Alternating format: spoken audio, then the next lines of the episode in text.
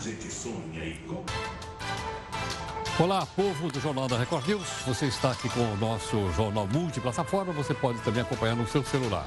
Se quiser, baixa aí o nosso aplicativo que é o Play Plus, ok ou não? Ou então em todas as redes sociais, para que você possa, inclusive, interagir aqui durante as nossas lives. Tudo bem? Bom, vamos aqui ao nosso anti-herói, o Faísca. O Gedel deveria ganhar o prêmio Nobel de Economia, diz aqui Faísca, que é o anti-herói do jornal da Record News. Olha lá pensando logo no Nobel. Por, quê? Ao invés disso, o ministro quer manter o, o, o ex-ministro do Temer no Chilindró, preso. O coitadinho do Gedel fez brotar no chão de um AP em Salvador 52 milhões de reais. Não é para ser reconhecido? É um mágico. Até agora ninguém é capaz de elucidar esse fenômeno. Como é que ele fez brotar 52 milhões? Mágica, bruxaria ou lado escuro da força, diz o Faísca. Ninguém sabe. Mas a bancada do PGG, Partido dos Gatos Gatunos, apoia o Gedel. Na sua opinião, de onde será que veio esse dinheiro encontrado no apartamento dele lá em Salvador, que você está vendo aqui no fundo? Tá? Se você souber, conta pra gente aqui das mídias sociais da Record News. Nosso portal r7.com, vamos colocar ele aqui, olha lá. Uh, Dodge suspeita de ação uh, orquestrada e pede investigação. Ok ou não? E os satélites mostram redução das queimadas, aqui está e tal, né? o assunto está bastante intenso, como você percebe aí.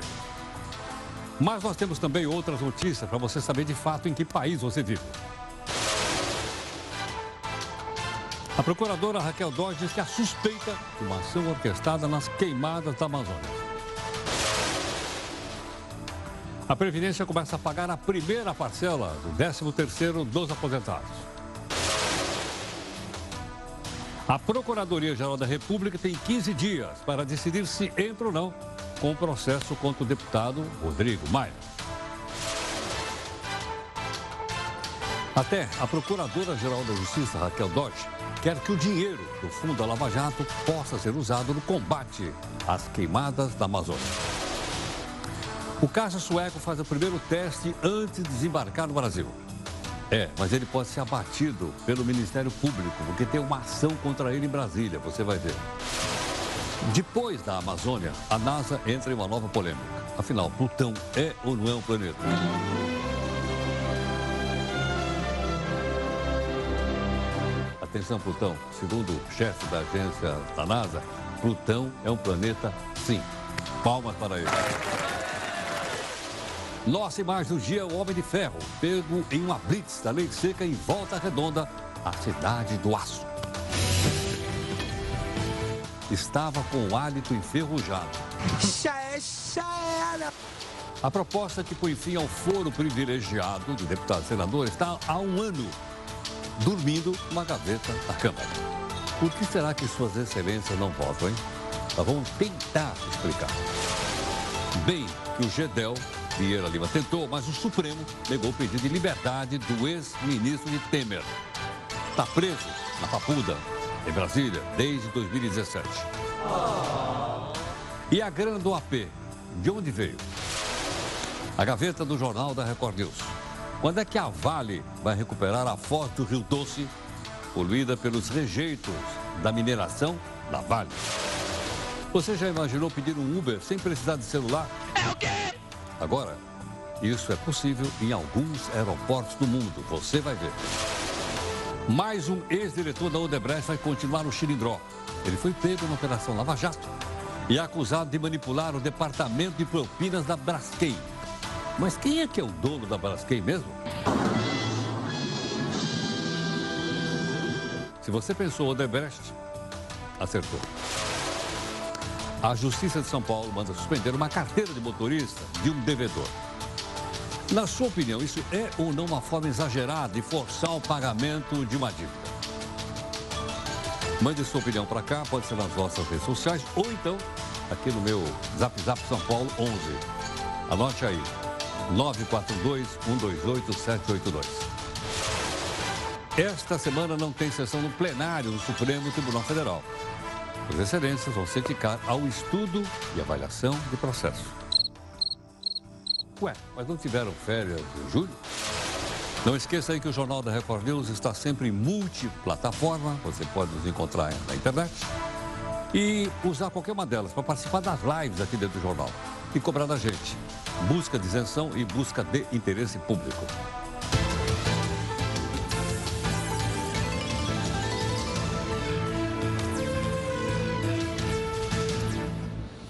Olha, a primeira live do jornal agora mudou de horário. Passou das 5 para 6 horas da tarde. Hoje, por exemplo, foi às 6 da tarde. Você pode acompanhar todos os dias. Hoje com a presença de Eufrides e também de Júlia, aí no estúdio do R7.com, né, onde foi a nossa conversa da tarde. Não esqueça que a hashtag aqui para os seus comentários é hashtag JRNews, ok? Você manda para cá e assim a gente consegue saber o que você está avaliando. Nosso desafio também muda todo dia. Às vezes tem novo, assim, são, às vezes são mais antigos. Esse é do Dave Ogilvy. Aliás, é uma grande agência de comunicação global, a multinacional chamada Ogilvy, é o nome dele. Comunicação não é o que se diz, é o que se entender. Né? Isso aqui todo dia nós temos que repetir para nós mesmos aqui. Ó. Comunicação não é o que se diz, é o que se entende, diz aqui o David Ogilvy. E ele devia entender isso porque a empresa dele é gigantesca. A Polícia Federal concluiu o inquérito sobre o suposto repasse da Odebrecht para o presidente da Câmara, Rodrigo Maia. E o pai dele, ex-prefeito do Rio de Janeiro, atual vereador César Maia. Polícia Federal atribui a Maia os crimes de corrupção passiva, caixa 2 lavagem de dinheiro. O relatório das investigações foi finalizado e enviado para o relator da Lava Jato. Quem é? Você sabe. É o ministro Edson Fachin. Ele abriu um prazo de 15 dias para que a Procuradoria-Geral da República decida, logicamente com base nas provas reunidas pela Polícia Federal, se denuncia o Maia ou se arquiva e ponto final. Tudo bem? A Procuradora-Geral da República, Raquel Dodge, diz que há suspeita, há suspeita de uma ação orquestrada em queimadas na Amazônia brasileira. Ela deu declaração após se reunir com integrantes da Força Tarefa, criada pela Procuradoria para discutir o tema. Segundo Dodge, ficou decidido que o grupo vai pedir a abertura de um inquérito para investigar a origem das queimadas. Inclusive, a Polícia Federal já apura se houve convocação por um tal de Dia do Fogo no Pará. Só falsa, né? A Procuradoria-Geral também pediu ao Supremo parte dos recursos pagos pela Petrobras, por causa daquela coisa firmado lá nos Estados Unidos, e destinado para o combate a incêndios também na Amazônia. Caso a decisão seja favorável, teria mais um bi 200 que pode ser usados em ações de combate e prevenção às queimadas na região. É uma coisa incêndio, outra coisa é queimada. Incêndio é um acidente. Queimada é quando os caras propositadamente tá com fogo, não na mata, porque a mata não pega fogo. Está tá com fogo no lugar que foi cortado, retirada a madeira nobre e o que sobra lá, eles põem fogo. É isso que está acontecendo na Amazônia. Nós não podemos deixar, logicamente, que aconteça nenhuma coisa nem outra. Bom, já há muito tempo, desde o governo Fernando Henrique Cardoso, olha que faz tempo, hein? A FAB quer trocar os aviões a jatos, os caças, por caças no ar e deu muita briga. Entrou pelo menos três grandes concorrentes para vender o avião, que é muito caro. Entrou a França, os Estados Unidos e a Suécia. Quando o presidente francês esteve aqui, o Sarkozy, na época o presidente era o Lula, garantiu que ia comprar os aviões da França. Como é que chama o avião da França? Rafale. E não comprou. Aí jogou para a Dilma. E a Dilma resolveu então comprar o caça sueco, fabricado por uma empresa chamada Saab. Muito bem. O avião, tá, o avião já existe. O da Força Aérea Brasileira fez o seu primeiro voo teste. E ele deve ser entregue ao Brasil até 2021 e outros 35 chegam até 2026. Isso vai custar uma quantidade imensa de dinheiro pacote imenso, milhões de dólares. Isso é caro. Mas a escolha, como eu disse para vocês, não foi fácil. Havia todas as fábricas, avião de caça, disputaram aquela confusão toda. É? Mas surgiu um problema. Qual é? Até que a ex-presidente Dilma decidiu uh, e anunciou a compra dos caças, quase 17 bilhões de reais. Eu vou repetir quanto custa os aviões: 17 bi. Para a gente poder entender bem essa história, Acompanhe conosco aqui no texto do Eufrides Júnior. Em dezembro de 2013, o governo anunciava a compra de 36 caças militares da fábrica sueca Saab. A notícia da conclusão do negócio surpreendeu os brasileiros. Isso porque o ex-presidente Lula já havia sinalizado que compraria os caças franceses em visita do ex-líder da França, Nicolas Sarkozy, ao Brasil. É uma aliança estratégica que se compõe não apenas de um único pilar, mas de vários pilares. Não há um contrato hoje assinado para o Rafale. O que há é uma decisão de negociar a, a, a, compra dos Rafale, que não será uma mera compra, porque haverá construção no Brasil, isso é um elemento muito importante. O aspecto central uh, de, uh, do, da oferta francesa comparada com outras é a efetiva transferência de tecnologia. A decisão acabou ficando com a sucessora, Dilma Rousseff. Ela optou pelo modelo Gripen de origem sueca. Inclusive, a justiça investiga se Lula teria agido para favorecer a empresa Saab no processo de compras desses caças. Uma denúncia do Ministério Público Federal atinge o escritório de um lobista. Lula e seu filho, Luiz Cláudio, também foram denunciados pelo Ministério Público. Todos são acusados de práticas irregulares para favorecer a Saab. O valor da propina seria de 6 milhões de reais para a campanha eleitoral do PT. Lula, Dilma e os demais acusados negam as acusações. Todos garantem que a escolha foi técnica e principalmente pelo custo-benefício. Nós não queremos comprar simplesmente uma aeronave de prateleira, e sim uma aeronave que nós possamos desenvolver nossa tecnologia e fortalecer nossa indústria espacial. Com a escolha feita, a Suécia prometeu construir uma fábrica de aviões militares em São Bernardo do Campo. Quase cinco anos depois, as instalações da planta da Saab Aeronáutica Montagens foram oficialmente apresentadas. A empresa será responsável por produzir em terras tupiniquins alguns componentes para os caças Gripen, como partes da cauda e freios. Toda a estrutura deverá ser montada até 2020. Até agora não tem nada lá. Tem fábrica, não tem coisa nenhuma de avião, não tem coisa nenhuma. Até agora. E a tal transferência de tecnologia que o ex-ministro da Aeronáutica falou? Também não tem nada. Como é que fica? 30 milhões de aposentados, pensionistas têm hoje, então, o bolso um pouquinho mais recheado. Por quê? Começou hoje o pagamento do INSS, a primeira parcela do 13º salário. Para eles, o depósito vai ser realizado até 6 de setembro. A liberação da grana deve injetar aí um 30 bi na economia, o que é bom, sem dúvida alguma. Né? Nesse terceiro trimestre. Ok ou não? Mas nós acompanhamos aqui, estamos acompanhando, e amanhã nós temos que voltar no assunto, porque a reforma da Previdência passou na Câmara, mas ainda não passou no Senado. Amanhã nós temos que ver onde é que está parada a reforma da Previdência. Por quê? Porque se mantiver aquilo que foi aprovado na Câmara, eu suponho que vai, vai manter, eles vão criar uma PEC paralela, lembra que a gente já explicou para você aqui ou não? Tá? Essa, mas precisa ser aprovada no Senado, é uma PEC. Muita gente diz o seguinte, bom, mas afinal de contas, o que, que, foi, o que, que foi aprovado? Tá? Imagine, por exemplo, uma pessoa que está perto de aposentadoria ou está pensando em, sei lá, aumentar um pouco mais essa, esse pagamento no futuro. Pode ser que você tenha, de, pode ser, direito de incluir um tempo de contribuição para a contagem do tempo no INSS, você não se lembra. Gentilmente aqui conosco está o doutor Rodolfo Hammer, especialista em direito previdenciário, que é o nosso convidado para a gente poder entender essa questão aqui conosco. Tudo bem? Rodolfo, muito obrigado pela gentileza. Mais uma vez, bem-vindo aqui no Jornal. Obrigado. Rodolfo, me explica o seguinte. É, o que, que as pessoas muitas vezes se esquecem de colocar na contagem de tempo de serviço. Vai precisar, porque vai ter que trabalhar mais e o tempo é maior, não é isso? Sim, inclusive com essa proposta tem muita gente correndo atrás de documentação para que ela possa atingir o tempo mínimo de contribuição, que hoje, só para lembrar, é de 35 anos para homem e de 30 de contribuição, de, contribuição, de pagamentos de pagamento, efetivos tá. ao INSS e de 30 anos para mulher.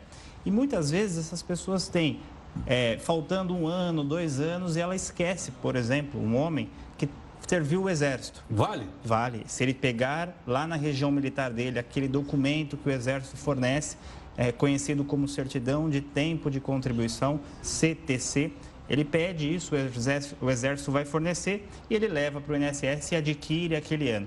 Isso então, é uma então, das possibilidades. Então, peraí, então uma das possibilidades é todo mundo que serviu o exército ou a Marinha, ou a Aeronáutica, Ou Aeronáutica. o tempo que ficou no quartel. As Forças Armadas. As né? Forças Armadas. Isso. Aí conta tempo da Conta. aposentadoria. Conta e muitas vezes a pessoa esquece, né?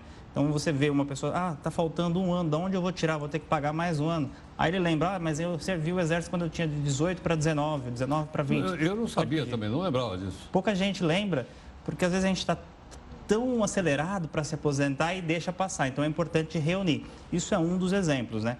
É, há pessoas, por exemplo, também que não serviram às Forças Armadas, mas trabalharam por um período como temporário na Polícia Militar. E esse tempo, por exemplo, imaginemos uma pessoa que trabalhou por três anos como temporário na Polícia Militar, como soldado. Ah, E não vai se aposentar na Polícia Militar, por quê? Porque ele saiu e voltou para a iniciativa privada. Mas ele tem esse tempo lá na Polícia Militar e ele esquece muitas vezes de trazer. Então ele tem que pedir também na Polícia Militar essa CTC, essa certidão de tempo de contribuição. E aí a Polícia Militar fornece, ele pega essa certidão e leva para o INSS. Ele leva e averba esse tempo no INSS. tá. Isso vale para todo o Brasil? Isso vale para todo o Para Brasil. qualquer pessoa que durante algum tempo trabalhou na Polícia Militar. Trabalhou na Vai Polícia lá, Militar, conta o sim. tempo e leva também para o INSS. Leva. Isso se ela não aposentar na Polícia Militar, porque se ela aposenta, ela Claro, escolhe, ela lógico, escolhe o regime. claro. É, isso são exemplos aqui, alguns, mas a gente pode citar outros, se me permite. Claro. Por exemplo, as pessoas que trabalharam quando eram menores de idade. O INSS Com a até menor então... idade está falando menos de 14? Sim, antigamente o INSS não aceitava isso. né? Então você tinha que entrar com uma ação judicial. Desde de 2018, o INSS tem aceitado essas provas. E como é que você prova isso? Porque existia a carteira de trabalho do menor de idade. Eu me lembro. Antigamente tinha, hoje já não tem mais. Eu tinha. E muita gente leva essa carteira e o INSS não aceitava. Hoje ele aceita administrativamente. Ele aceita a carteira? Hoje sim, Mas, mas mas ele não vai pedir aquele monte de prova? às vezes ele pede se a carteira tiver rasuras ou se tiver algum tipo de. é, docu- se tiver é rasurada mesmo, ou apagado, Tá. não tem mais a foto, então ele pede outros documentos que provem aquilo. Caso a pessoa não tem, é, não tem, ela leva a carteira de trabalho e aí ela pode entrar, inclusive, com um negócio chamado justificação administrativa, conhecida como JA. Ele pede na agência da Previdência, olha, eu quero vir aqui é, trazer uma testemunha que trabalhou comigo, ou trazer um outro documento, fazer essa justificação. Que o servidor me ouça e eu consiga falar com ele quando eu trabalhei, Tá, como eu trabalhei. Então, então, pode ter prova testemunhal para dizer, ah, eu conhecia ele lá quando ele trabalhava, quando A justificação moleque." administrativa admite isso. Ah. Você pode é, requerer isso ao INSS e essa justificação administrativa, que é conhecida como JA, ela tem o objetivo de esclarecer para o agente da Previdência que aquele, aquele segurado trabalhou naquela empresa ou que fez aquelas contribuições. Ele tem um indício de prova material, então ele tem a carteira, mas ela está rasurada, está rabiscada, está faltando Agora, um suponho que o empregador na época não contribuiu. Hum, Ou contribuiu, eh, arrecadou, mas não contribuiu. Tá. É, nesses casos, para quem vai se aposentar hoje, a média salarial ela conta de julho de 94 para frente. Então, como a gente está falando de um tempo para trás, em questão de valor não tem diferença. Vai ter diferença na questão de tempo. Ah, O tá. que está se averbando, o que se busca, nesse, principalmente nesse período de reforma, que está todo mundo correndo atrás de tempo, a gente está Tá. querendo criar tempo, Tá. e não tem como, você tem que buscar no seu histórico contributivo, isso serve para você criar tempo. Então, imaginemos uma pessoa que trabalhou dos, 14, dos 13 aos 14, ou dos 14 aos 15, e está lá na carteira, o INSS não aceitou. Hoje ela pode pedir. Desde 2018 eles estão aceitando administrativamente. Então, as pessoas devem voltar lá. Deve, devem voltar. Inclusive para pessoas que já se aposentaram. Porque muitas dessas pessoas, o que acontece com elas? Elas conseguiram tempo, se aposentaram e estão ganhando um valor. Se elas tivessem levado mais um ou dois ou três anos que ela esqueceu nesse período, a renda mensal dela, que a gente chama de renda mensal atual, a RMA, seria ma- majorada, ela aumentaria. Porque a pessoa, quando, quanto mais tempo de contribuição, maior é a renda dela, maior é o salário que ela recebe. Então, deixa eu ver se eu consegui lembrar. Primeiro, o período que você serviu nas Forças Armadas consta. Conta. Para quem foi policial militar, ficou um tempo e saiu, também consta. Também conta. Não é isso? Quem trabalhou com menos de 14 anos de idade, não é isso? É, o- o- nós chamávamos antigamente de menor, né? O menor aprendiz, Tá. ou aquele aluno é, de, de Senai, que trabalhava no Senai, no SES, essas, essas, que Também estudava e, e tinha as contribuições, conta também. Tá, então, essas três são as principais coisas que as pessoas têm que prestar atenção para ver se tem tempo lá para levar. Exa- O que é, é, não só isso, você pode contar também aquelas atividades especiais, né? Então a pessoa trabalha com agentes insalubres e aí ela esqueceu de contar tempo, porque quem trabalha com agente insalubre, se mulher, aumenta em 20% da contribuição, esse homem em 40%. Então, imaginemos que ela trabalhou um ano, um homem, como enfermeiro. Então, ele tem uma atividade especial, ele é enfermeiro. E esqueceu de contar, ele só trabalhou cinco anos como na enfermagem. Esses cinco anos ele tem que crescer 40% e muitas vezes ele esquece de contar. Por quê?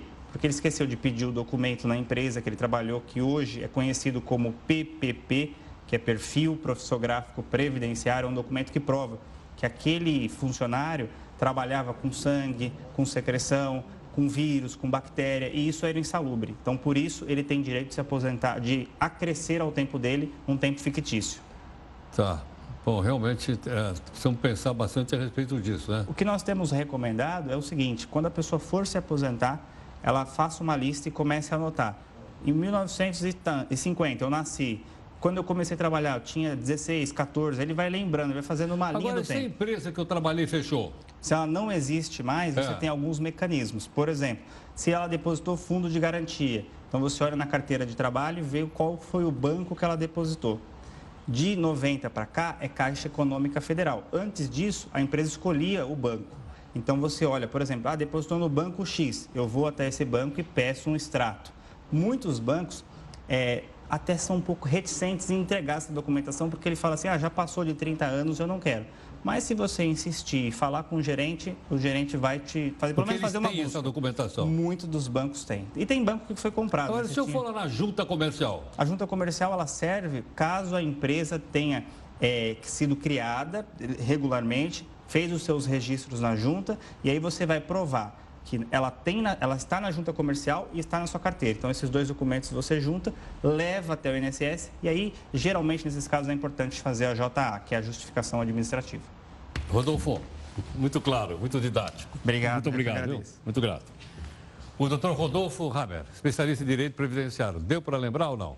Então, na hora que você for agora fazer contagem de tempo de serviço, vamos levar em consideração aquilo que o doutor Rodolfo acabou de lembrar para a gente. Tudo bem? Então vamos lá, vê se eu vos lembrei. Tempo das Forças Armadas, você que trabalhou na Polícia Militar e saiu, você que trabalhou como menor, como meu, conta também. Você que trabalhou com atividade insalubre durante um período também conta, como ele lembrou. Tá? E a pessoa então faz isso tudo para poder provar, né? levar provas, levar indícios de prova lá na, na, na, na Previdência, lá na agência do INSS, para contar principalmente o tempo de contribuição. Em alguns casos, como ele lembrou também, pode até melhorar o pagamento. Tudo bem? Bueno, vamos então aqui para a nossa primeira live aqui no jornal. Queremos que você faça também aqui e exerça aqui o seu direito de opinião no jornal, já agora. Olha, essa questão da Amazônia realmente é bastante polêmica. Numa entrevista dada ao blog do jornalista Gerson Camarote, o ministro da Casa Civil, Onyx Lorenzoni, disse que o governo vai rejeitar a ajuda dos países mais ricos do mundo, é o G7, para combater as queimadas da Amazônia brasileira, que aliás foi anunciada pelo presidente da França, o Emmanuel Macron. O G7 decidiu destinar quase 100 milhões de reais para tentar combater as queimadas. O ministro disse que agradece, mas que talvez os recursos sejam mais relevantes para reflorestar a Europa. Em outras palavras, vocês pegam essa grana aí e planta aí na Europa. E completou afirmando que o Brasil pode ensinar a qualquer nação do mundo como proteger matas nativas. Ai, ai, ai, ai, ai. Ainda bem que o teto aqui é firme, né? Para não cair na cabeça da gente. O Tribunal de Contas do Rio encontrou irregularidades no projeto de esporte lançado em 2015 pelo então secretário de Esportes, chamado Marco Antônio Cabral. Cabral? Será que é esse? É, é esse. Ele é filho do ex-governador, o próprio Sérgio Cabral. Na época, o contrato foi firmado entre a Secretaria e o Instituto Rio Cultural. Segundo o tribunal, não há evidências de que a competição esportiva aconteceu. Ou seja, falta documentação. Sabe qual é o valor do contrato? 1 milhão e 400 mil reais tirado aí do bolso de você que mora no Rio de Janeiro. Que você pagou de imposto aí um pau e quatrocentos.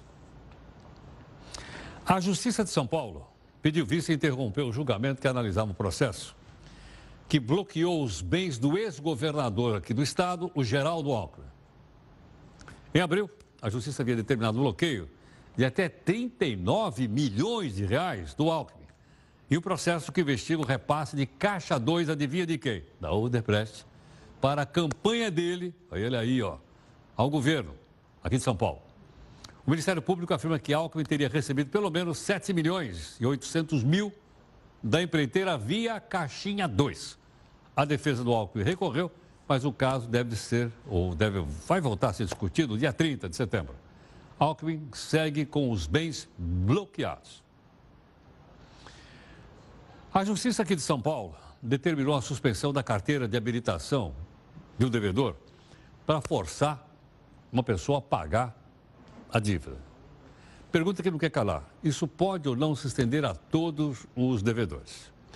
Nós vamos conversar agora com o doutor Fábio Turbilhano, professor de Direito Civil da Universidade Mackenzie, gentilmente aqui conosco, para que a gente possa uh, entender um pouco mais o nosso assunto.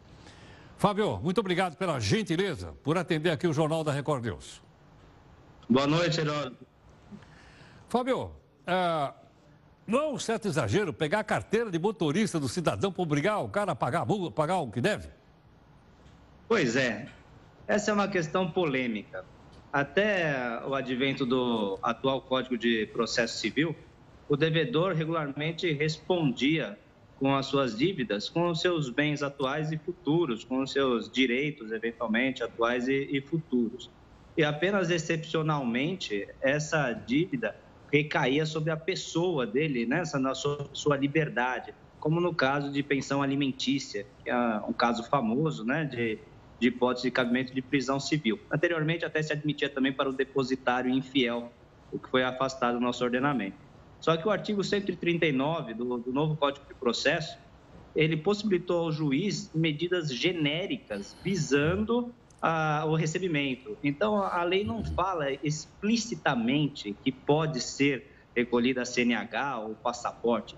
A lei dá um poder genérico para que o juiz eh, possa tomar medidas que induzam ao pagamento, sejam coercitivas ao pagamento. E aí, então, está formando uma, um entendimento de se é possível ou não é possível é, recolher a CNH, né, ou deixá-la suspensa, bem como o passaporte. Então, é uma matéria polêmica, tem decisões é, no sentido de que deve ser, sim, recolhida a carteira, e tem decisões em sentido que não, que isso é, afrontaria a liberdade individual do devedor e não poderia ser praticado a questão certamente vai ser apaziguada no, no, no STF, né? O STJ enfrentou um caso que permitiu a CNH e não permitiu o passaporte, e o STF vai enfrentar também a, a questão.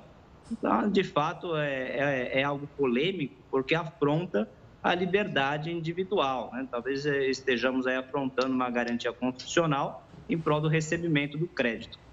Agora, Fábio, suponha que a pessoa seja um motorista de van escolar e tenha lá sua carteira apreendida. Ele não vai poder trabalhar.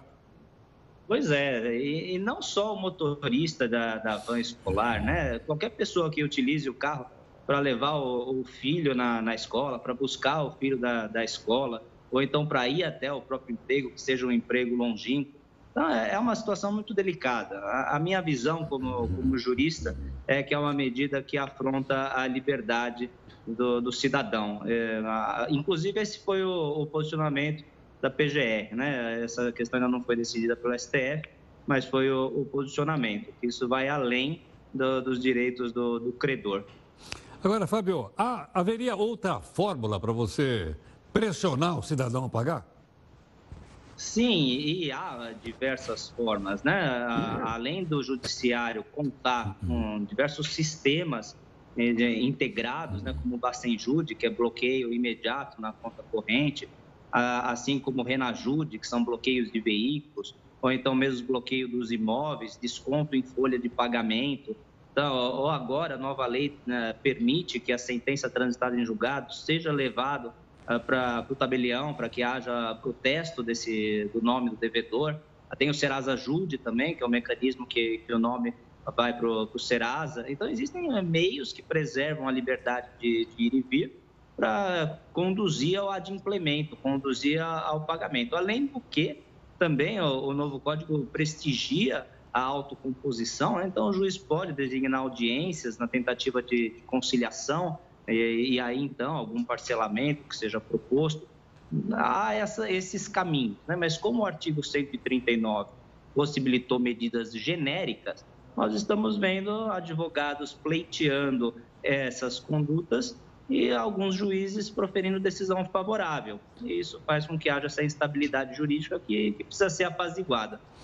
Agora, Fábio, a gente pode falar também em dívidas qualitativamente diferentes. Por exemplo, deixei de pagar o carnê lá da minha geladeira. Deixei de pagar a alimentação ou, ou, ou, a, dos meus filhos. São dívidas qualitativamente diferentes ou não? Veja, a da alimentação, sim porque a alimentação aí é uma dívida alimentícia que prevê, ah, se for referente aos últimos três meses, prevê prisão civil, que pode se estender até por 90 dias em regime fechado. Mas, salvo o crédito alimentício, todos os demais eles ah, caminham sobre o mesmo regulamento. Então, ah, não é porque uma dívida é de 300 reais e a, outra, e a outra é de 300 mil que uma autorizaria a apreensão da CNH e outra não.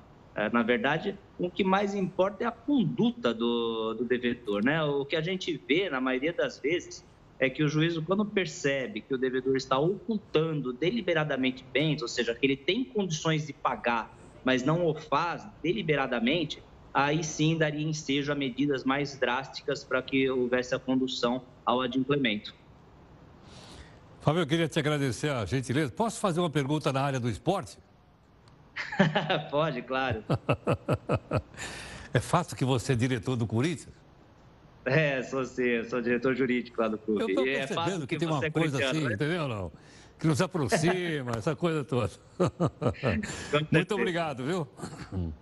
Foi um prazer falar. Boa noite para você e para todos os telespectadores. Muito grato, muito obrigado. Até mais, tchau, tchau. Professor Fábio Trumiliano, professor doutor de Direito Civil da Universidade do Mackenzie, não, não, brincadeira, logicamente, não tem nada a ver com o Corinthians, porque tem gente aqui de outros times, tem palmeirense aqui, tem São Paulino, tem gente do Grêmio, tem do Internacional, tem do Vasco, etc, etc, etc. Né? Mas acho que é uma forma, então, até da gente né, saber um pouco mais das pessoas que gentilmente atendem aqui a equipe do Jornal da Record News, ok? Vamos para a segunda live opinativa sua. Mais de uma vez, nós contamos aqui para você que existem alguns estados da Federação Brasileira onde existem ex-governadores e ex-vice-governadores que assumiram ou as suas respectivas viúvas que recebem pensão vitalícia. Tá tranquilo, ok ou não? Quer dar uma olhada aqui nos estados da federação? Vamos lá. Hoje nós temos aqui uma lista para você ver. Aposentadoria vitalícia, quem paga? O Rio Grande do Sul paga para oito, para. Ah, não, Santa Catarina aqui para 8, Paraná para 7. Minas Gerais para 2, Rio de Janeiro para 2. Aqui o que, que é? O Sergipe, aqui é Sergipe, é isso ou não é Alagoas? Estou em dúvida. Se voltar para a escola. Uh, os, Pernambuco também tem, Rio Grande do Norte. Pernambuco tem seis. Rio Grande do Norte, o Maranhão e o Pará também tem seis cada um. Olha o Mato Grosso, tem 11 ex-governadores recebendo aí, 11. Depois nós temos menos aqui, no Acre aqui, temos mais cinco aqui, um no Amazonas, um, quatro aqui, mais quatro, quer dizer, tem um monte. Era, aqui é Sergipe, então. Voltei para a escola, me sopraram aqui na orelha que é Sergipe. Então está aqui, ó. É Sergipe, obrigado. Então esse aqui é o, é o número. Mas, salvo engano, houve uma decisão do Supremo dizendo que não ia pagar mais. Nós só precisamos levantar, porque isso aí a gente viu do passado, e acho que a gente até já trouxe isso aqui. Por isso até que nós colocamos esse, esse, esse mapa aí. Ok ou não? Soma ver quanto dá isso aí. Dá uma bela grana, hein? É, dá. Todo mês. Bom, a maioria dos turistas que visitam uma cidade, uma gigantesca cidade, chamada Mumbai, que eu conheço, na Índia. Quando você chega em Mumbai, o que, é que você vê? Você vai ver assim, tem um portal muito bonito no porto, lá, é a chegada. Atrás tem um hotel que eu até contei para você, chama Hotel Taj Mahal. Falei do filme aí, um atentado contra o hotel. Tem um atentado lá, matou um monte de gente. Tem uma estação ferroviária muito bonita da época vitoriana. Vitoriana, da época da Rainha Vitória, lá do século XIX. Mas os turistas, o que, que estão fazendo? Eles estão indo para Mumbai e preferem conhecer a área pobre, em outras palavras, eles preferem conhecer a favela de, de Mumbai. Caramba! Quer dizer, o, centro vai lá, em Mumbai, em vez de ver essas coisas todas que eu falei para você, ele prefere na favela? É.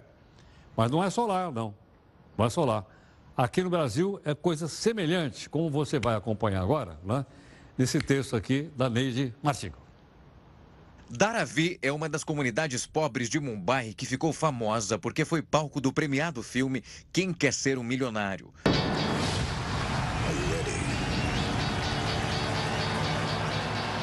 O sucesso foi tanto que virou ponto turístico. Muitos dos visitantes optam por ir a Dharavi e acabam deixando Taj Mahal, o seu principal competidor nacional, quem diria, em segundo plano. É o que mostram os números do portal de viagens TripAdvisor.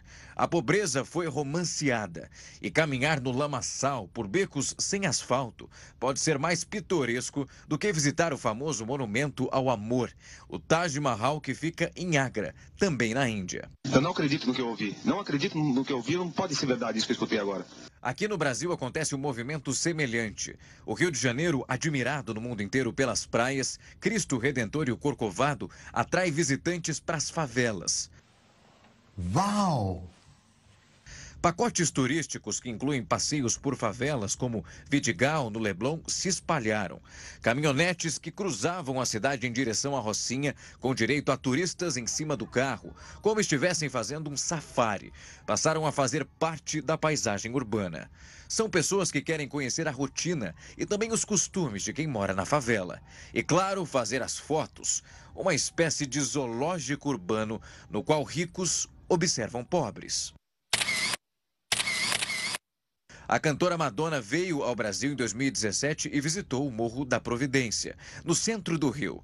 Ela esteve no espaço cultural Casa Amarela e não foi embora antes de fazer uma foto ao lado de dois policiais militares da unidade de polícia pacificadora. A imagem foi postada em suas redes sociais com um enorme sucesso.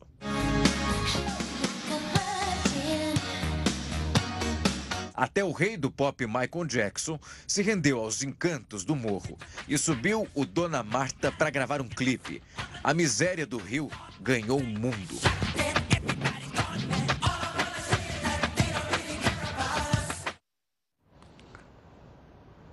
Bom, atualmente tem cerca de 55 mil pessoas cobertas pelo guarda-chuva do foro privilegiado no Brasil. Tem uma proposta aliás, perdão, tem um projeto de emenda, uma PEC, que já passou no Senado, né? e quer reduzir esse número para apenas cinco categorias. Quais? Vamos lá. Quem é que manteria o foro privilegiado, então? O presidente da República, o vice, o presidente da Câmara, o presidente do Senado e do Supremo. Só. Só esses cinco. Um, dois, três, quatro, cinco. Os demais seriam relés mortais como eu e você aqui. Ok não? O projeto que diz isso, ó, só os cinco vão manter foro, o resto não vai ter, está aprovado há dois anos no Senado. E sabe onde está? Eu não faço a menor ideia. Deve estar em algum escaninho, em alguma gavetinha da Câmara. Ok ou não? Nós é, pedimos aqui ao deputado, doutor Luiz Flávio Gomes, do PSB de São Paulo, para conversar um pouco conosco aqui a respeito disso. Deputado, obrigado aqui pela, pela gentileza por atender o Jornal da Record News. Ok. Boa noite, Geraldo. Boa noite a todos os nossos telespectadores e seguidores.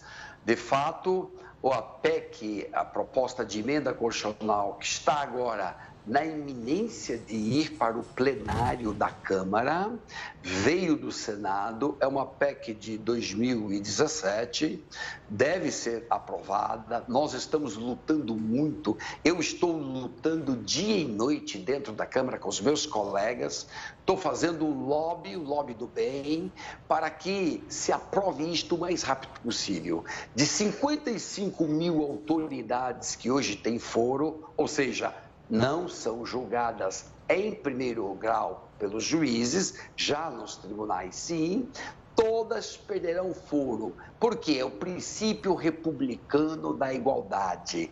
todos somos iguais perante a lei. Não tem sentido a manutenção deste foro, que é um privilégio odioso, é, repugnante. Nós não podemos mais tolerar que isso aconteça em pleno século XXI. Então, nossa proposta, dentro agora, é de aprovar isto o mais rápido possível.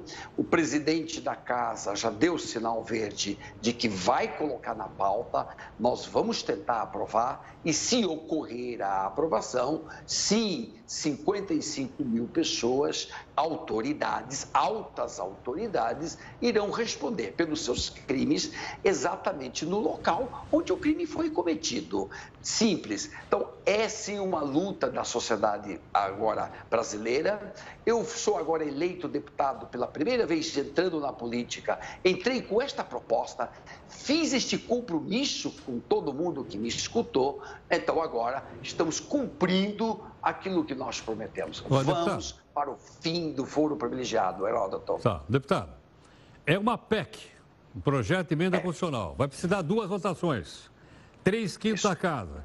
Vai precisar no mínimo 308 votos a favor, não é isso? Será que passa? Isto.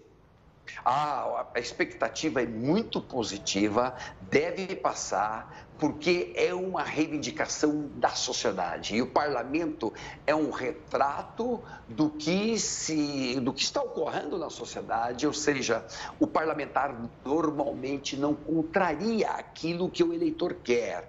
Neste caso, sobretudo, afeta deputados, afeta senadores, também os deputados e senadores perderão seu mandato, salvo aqueles cinco cargos que você mencionou no princípio, mas é justo, é correto, é o princípio republicano, igualdade de todos perante a lei. Portanto, deve sair sim, apesar da exigência de 308 votos. Nós vamos conseguir. Eu estou lutando todos os dias, todos os dias, e dentro de três semanas, mais ou menos, o presidente prometeu já colocar no plenário. Por quê? Porque já passou por todas as comissões da Câmara, Heródoto, todas, todas. Já é só plenário votar dois turnos e pronto, finito. Acabou, muda toda essa realidade.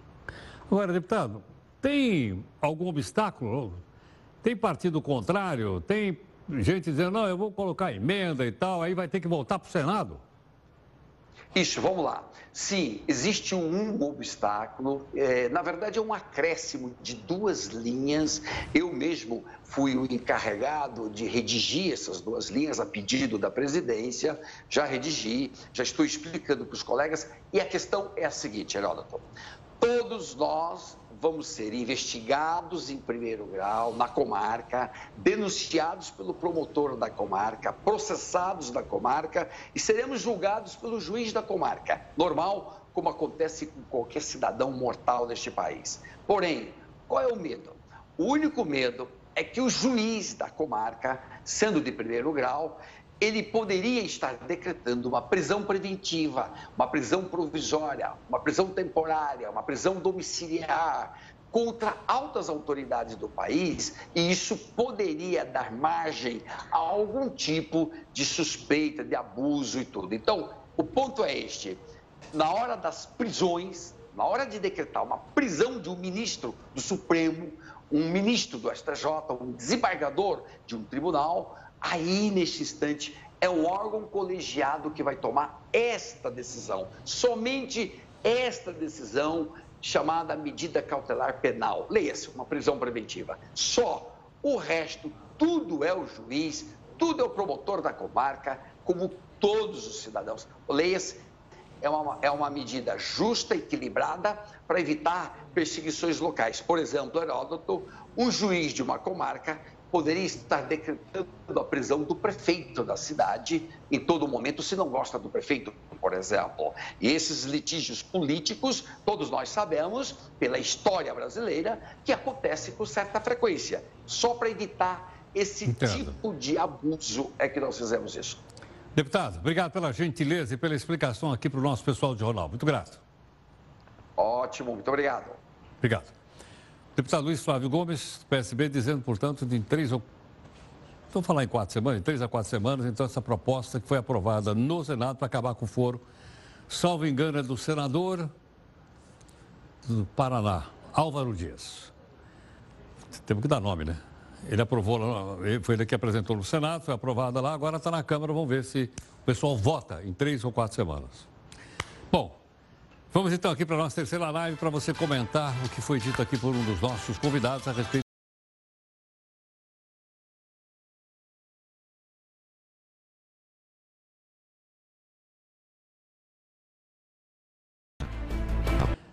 Olha, agora também vai ser possível pedir, pedir condução por aplicativo, pelo Uber. Fala o nome, né?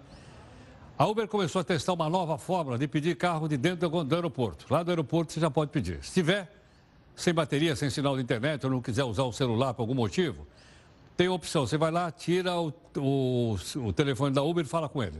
Testes estão sendo feitos no Canadá e nos Estados Unidos. Ainda não há previsão para esse tipo de serviço chegar aqui nos aeroportos brasileiros. Mas se você quiser chamar qualquer aplicativo com o seu celular de dentro do aeroporto, pode. Ok? Você não precisa necessariamente pegar o táxi que está do lado de fora. Se você achar que deve pegar o táxi, você pega o táxi. Não, você pode ir lá de dentro chamar o Uber, pode chamar o 99, o Cabify, sei lá quantos outros tem por aí. O Ministério da Economia quer acabar, quer acabar de vez com mais 170 cargos públicos. A decisão deve ser tomada, né? deve ser tomada porque Vários cargos não existem mais. Você vai ver agora. Muitas dessas atividades simplesmente acabaram. Você vai conferir aqui no texto da Jéssica Veloso. Se você reparar bem, vai perceber que à medida que o tempo passa e tudo fica mais atualizado, muitas coisas se tornam artigos de museu. Muitas delas são consideradas do arco da velha. Mas se engana quem pensa que apenas os objetos deixam de existir isso acontece com costumes, tradições e até mesmo com as profissões. Ainda mais hoje em dia, que tudo fica ultrapassado de uma hora para outra. Atualmente, a tendência é ser analista de redes sociais, por exemplo. Nem dá para imaginar que há algum tempo as pessoas precisavam de um telefonista para conseguir falar com alguém por telefone. As coisas mudam com tanta velocidade que, se você perguntar para alguma criança o que é esse quadrinho com essa parte de metal, ela pode perguntar se se trata de algo para comer.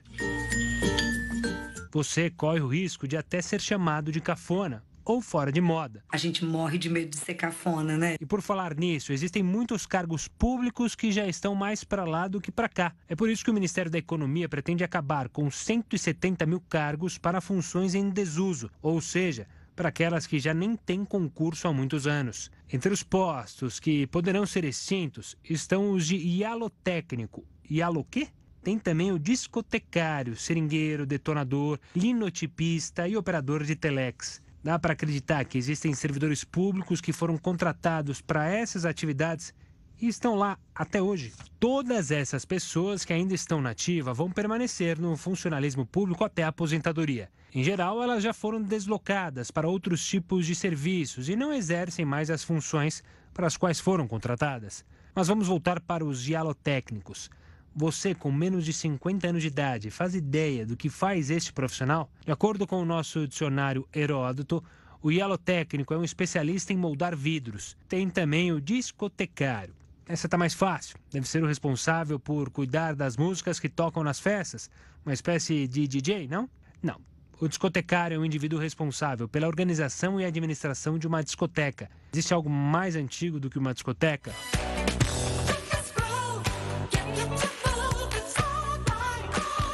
Entre os cargos tem também o de detonador. Não pense que se trata de uma pessoa desastrada que destrói tudo. O detonador é especializado em preparar o ambiente e os materiais necessários para implodir um prédio ou alguma rocha, por exemplo. E na lista de cargos tem ainda linotipista, aquele que opera a máquina linotipo. Ajuda a gente aí, dicionário. Se trata de uma máquina de impressão. Por meio dela, muitos documentos e jornais foram impressos. Apesar das brincadeiras e de serem consideradas cacarecos, todas essas profissões já foram muito importantes em algum momento da história. Pô, me sacanearam nessa história aí, tá certo ou não? Me chamaram de dicionário, que é coisa de velho também, porque ninguém usa mais dicionário. O cara vai lá no Google, é ou não é? Não tem mais aquele negócio de ficar olhando aquelas páginas. Eu ainda tenho um dicionário na minha casa, só para enfeitar a, o do Aurélio, né? o dicionário de português. Obrigado aqui, pessoal, pela sua generosidade em nome aqui da nossa equipe de técnicos, jornalistas. Né? Você continua com a gente na live daqui a pouquinho, ok? Nas nossas redes sociais. E hoje é comemorado o Dia da Cachorrada, ok ou não?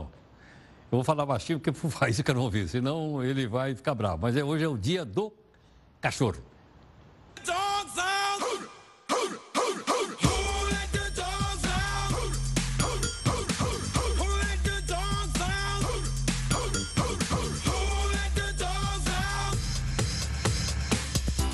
Was nice, the party was pumping. Hey, yeah. And everybody having a ball. Ha, ha. Until the fellas started in calling. And the girls respond to the call. I hear a woman shout out.